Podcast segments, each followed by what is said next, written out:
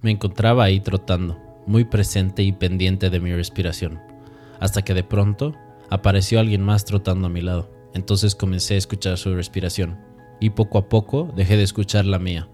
La bulla externa comenzó a apoderarse de mí. Su respiración era cansada, sonaba como la de alguien que estaba agotado. Su respiración se convirtió en ruido, y ese ruido empezó a acaparar mi propia respiración. Sentí que esa respiración se había convertido en la mía. Comencé a sentir el cansancio ajeno dentro mío.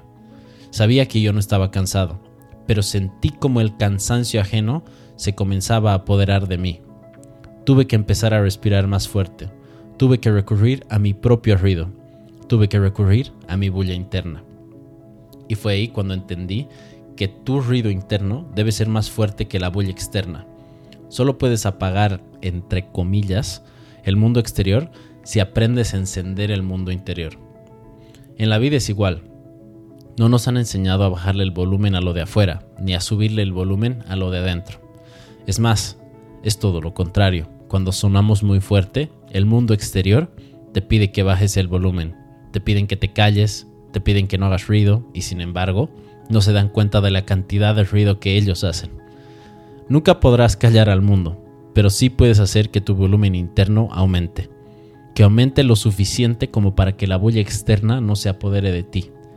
El problema hoy en día es que la gente está luchando para bajarle el volumen a todos, en vez de subir el volumen interno.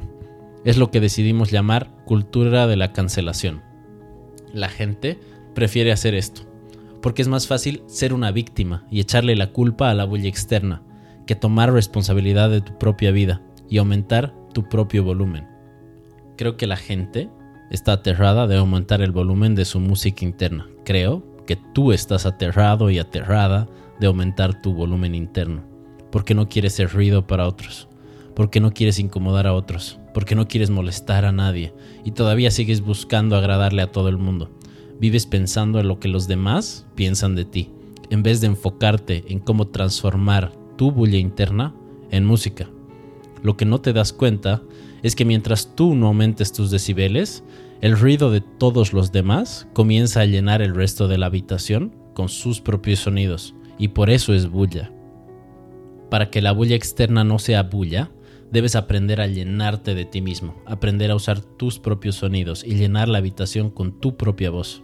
Efectivamente, al principio parecerá pura bulla, y está bien. Solo a través de tu bulla interna lograrás la armonía interna.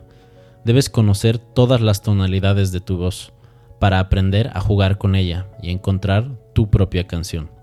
Finalmente, cuando hayas llenado esa habitación llamada tú, podrás convertir esa bulla en sonido y el sonido en una canción, una canción que retumbe a todo volumen en esas cuatro paredes pero debes aprender a subir ese tu volumen interno. Debes conocer tu bulla interna para transformarla en ruido y ese ruido transformarlo en música.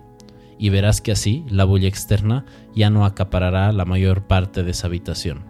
Es más, cuando escuches un sonido externo, uno de esos que se perdían en medio de la bulla externa, ahora podrás tomarlo y hacer que armonice con tu canción interna. Y ya no será bulla, será un nuevo instrumento, que podrás sumar a la melodía de tu vida. Tengo claro que conocerse por completo es imposible. Es una tarea infinita que jamás se acaba, pues somos universo, y el universo está en constante expansión y cambio.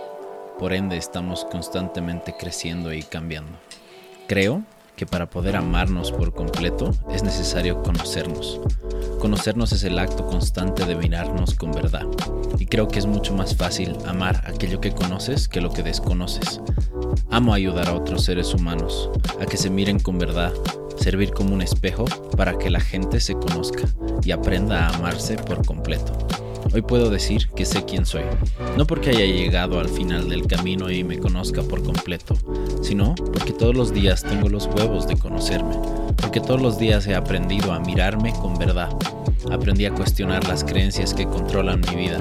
Aprendí a preguntarme por qué siento lo que siento. Aprendí a comprender de dónde nacen todas mis acciones, pensamientos y emociones.